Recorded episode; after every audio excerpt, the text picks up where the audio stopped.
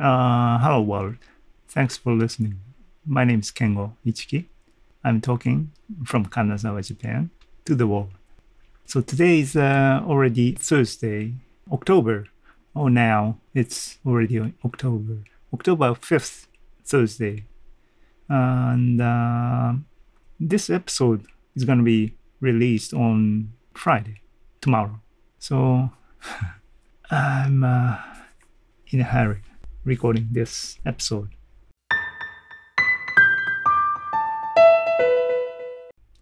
Uh, these days, as I talk in uh, the last few episodes, speaking in Japanese, uh, I lost my schedule. As I mentioned that in the last two episodes, the main reason is our lovely dog, Shih Tzu dog, Montan. She had uh, some mood and uh, very unstable in a couple of weeks, uh, screaming, barking whenever she got something at night, in the morning, whenever. And uh, in a way, I'm in charge of her stuff because somehow I'm better for her rather than my wife, handling, calming down Monton. And uh, so, you know, as I said, now I'm I have plenty time, daytime, uh, night. So I'm a babysitting 24 7 kind of thing. And, uh, you know, when Monton is sleeping is also a sleeping time as well as my free time. And in that precious free time, what I did is, you know, job searching and the other stuff like uh, this kind of podcast recording and uh, some online event I'm doing, that kind of thing. So yeah, I'm out of control and uh, my life is out of control in a way. But in the last few days, she's uh, Monton is getting calmer. So yeah, she's getting better, I think. And as a matter of fact, she had some uh, hard time, I think, in a way. So yeah, but she's getting better, I think. Hope. So I hope that things are getting normal soon, and I can be in control. My life is in control soon.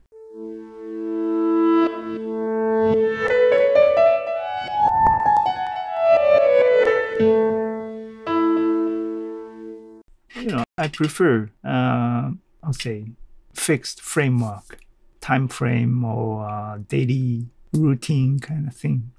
I know that some type of people don't like those regular or routine daily life.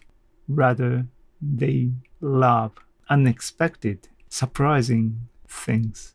I'm not that type, and uh, I want to stick with the regular, rather boring, uh, you know, ritual, daily ritual. I like that.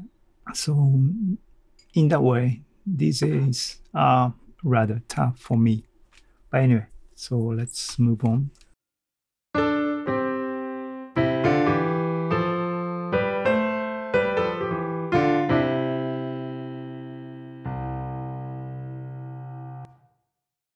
So every English episode of this podcast program, this is happened almost roughly one month period.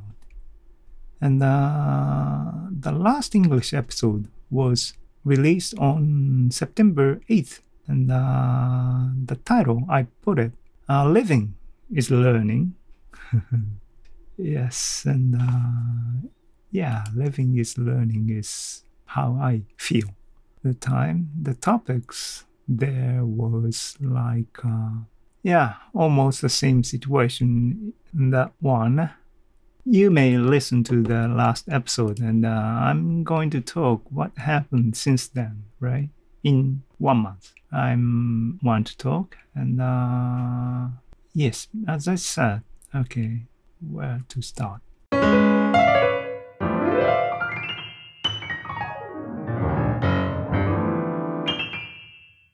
Basically, I have nothing special these days. Uh, or not. Or not. Uh, yeah, as I said, the last episode, English episode, was September 8th, right? And in September, yeah, let's look back. My September, this September 2023. And uh, this month, last month, was actually a kind of special for me, my life, in a way. Uh, let's talk about that.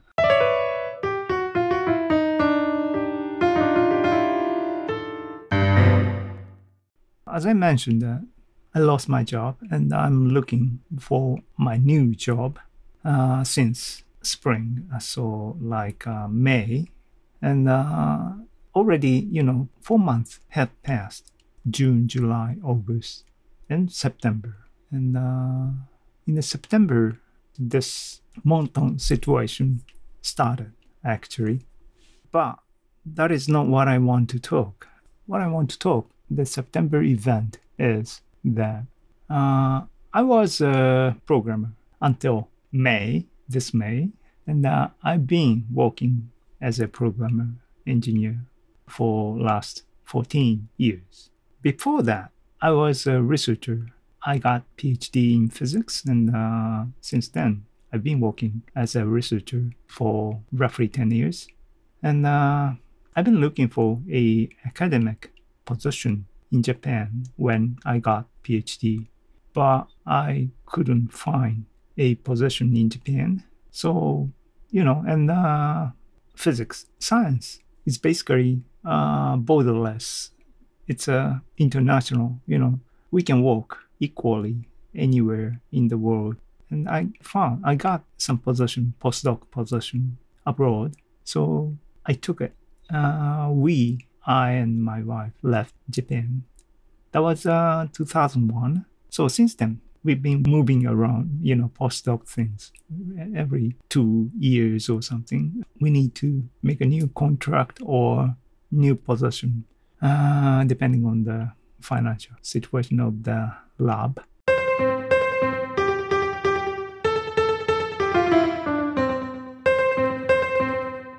And uh, 2001, I moved to the Netherlands first, and as you know, 2001, 9/11 happened.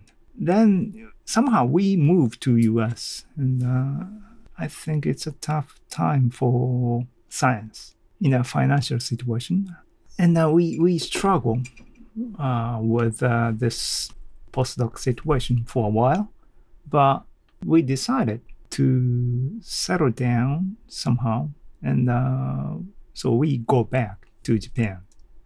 That was uh, nine, 2009, 14 years ago. And then I got a engineer position.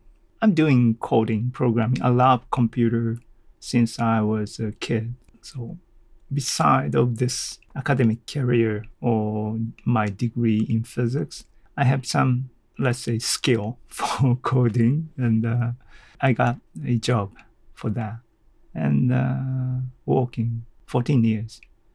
And then this 14 years, during this 14 years, you know, I quit totally the research activities at all because I knew that, you know, those are the research, the real research is really cutting edge stuff and uh, it's a tough stuff. And uh, once we got out of that, it's not that easy to get back to the front line of the research.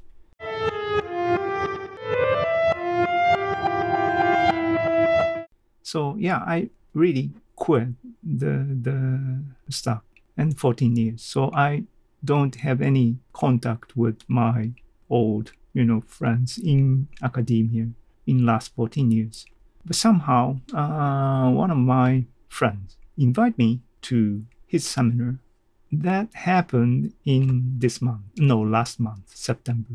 I live in Kanazawa right now, and uh, he came Kanazawa, and uh, he had a seminar here locally. So I visited, and uh, I met the people in the host lab, and uh, it's a math people. Mathematics, applied mathematics, it's a bit, you know, different field. I was in physics and the mathematic mathematicians are close but the different world in a way. But I, yeah, you know, in the seminar and the, the after the seminar, we have chatting, and uh, that brought me my memories and the, the, feeling when I'm in the academic field. The way of uh, talking, thinking, you know, it's special. You know, it's different from a normal uh, world.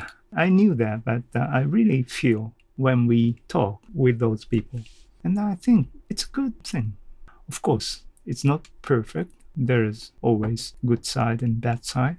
I'm getting older and I experience both side in a way, academic side and uh, the business real world side. I meet people in academic field and uh, the, the people in the real world, business world, whatever.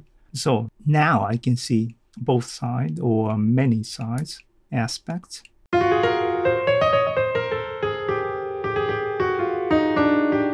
But yeah, this happened um, at the beginning. And uh, somehow this is not the only event. Next week of that happened. One of my uh, mentor in the research academic activities also visited here in Kanazawa somehow. And uh, I met him, the, the master of the field uh, worldwide. I met him actually 30 years ago when I was a grad student the first year. Uh, I met him, and uh, yeah, that I I was kind of surprised. That is 30 years ago. Yeah, sure, I'm getting old, but furthermore, I realized that surprising thing is that he's acting almost the same way with me and the, the other young people at that time equally. And uh, he's listening to everybody. And that is exactly what happened 30 years ago when I was a grad student. I know nothing about the stuff I'm talking about, but he's listening and he gave me advice and, uh, you know, that kind of thing. Since then, he gave me not many, but at the important timing, he gave me some chance. He introduced me other master of the field, that sort of thing. So he's a very important person to me. And somehow we have some time talking in person, rather privately, and uh, that was fun. And that is that is really really good. And uh, I think that gives me a lot of thought, of course.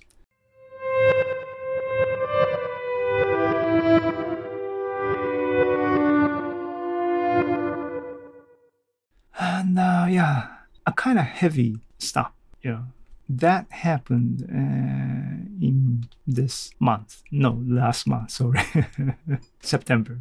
And uh, then I'm thinking, still, I'm thinking my career, my future in a way. Yeah, I, I don't know yet. So this is, yeah, September was a heavy in a good way heavy months. So, what's gonna be in this October? I have no idea so far for a job hunting aspect. Nothing happened yet. And as I said, four months had already passed. Nothing happened. This means that, you know, I need to change the direction, fix, correct my course, searching area, or whatever the plan strategy. Yeah, when we talk, I, I met old friend during that, you know, encounter with the academic field. I met some old friend and uh, talk and get some advice.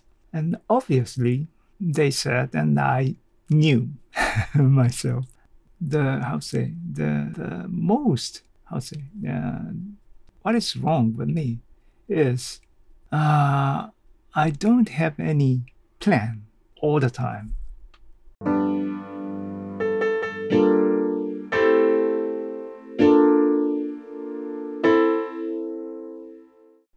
Meaning that I have no strategy. I don't think.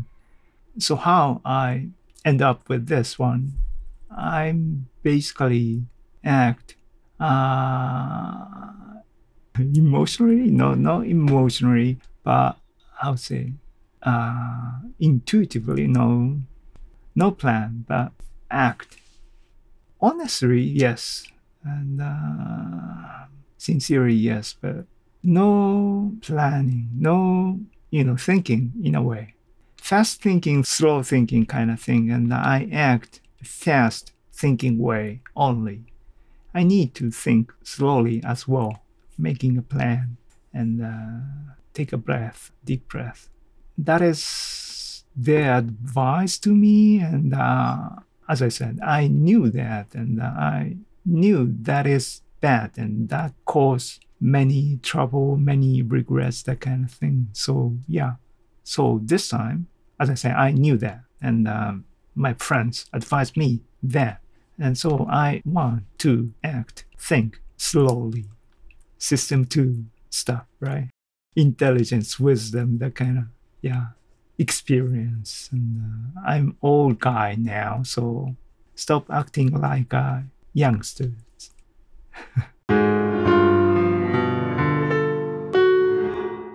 so, what uh, should I do? What should I do? Yeah, that's the plan. That's the question. Yeah, that was uh, September. And that, that is it. Maybe that is it, I think. So as a result, I have no time to practice my piano playing. And the last episode was a piano episode in this podcast. So for that podcast episode, I took a time to play piano for the episode. So it's not a practice time, but just for episode. So once a month, kind of a playing piano. That's bad. But still, yeah, this podcast making, I'm releasing new episode every week. So it's a framework and uh, it's still, I keep that framework as well as the other online event I'm making, YouTube live streaming AI forum, I call. And that is a once a month event, and I still stick with that. Anything else? it's going right now under the situation, current situation. But this podcast and the other AI forum event uh, gives me some order on my life, daily life, these days, this month. And uh, the title of the last English episode, I just said that the uh, living is learning. And that is true but today, I'm gonna put the title of this episode maybe Living is Making or Living is Creating something. What do you think? Uh, without that, I mean, without making anything like a podcast or some event I'm talking, in my case, I have nothing. That is my feeling. And uh, so life is making daily, day by day, right? That is my feeling. And uh, this podcast, yeah, today I'm, you know, just wondering, you know, can I skip this this week or not? You know, that's why it's already Thursday, and uh, yeah, this episode is gonna be on air tomorrow. So yeah, I'm uh, wondering, skipping this one or not. But as you listen to this, I'm making this one. And uh, this is very, I think, important for me, especially under the current chaotic situation right now. So this helps me a lot. Living is making, creating something, or acting intentionally positively. Creating is always uh, good. The content, the quality of the result doesn't matter. Making or creating the process itself is very important, good for me, I think. So that's it. As I said, uh, there's nothing, uh, nothing special these days.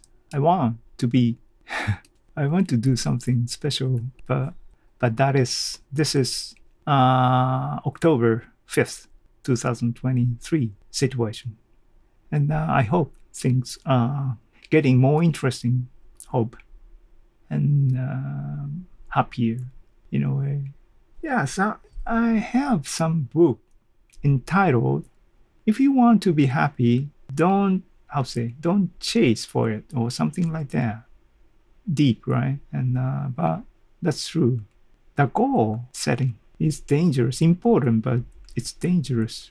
Being happy should be the result, not the goal. You know, yeah, kind of thing. It's uh, difficult to say.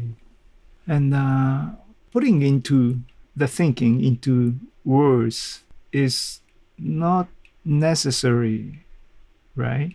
Feeling is enough sometimes.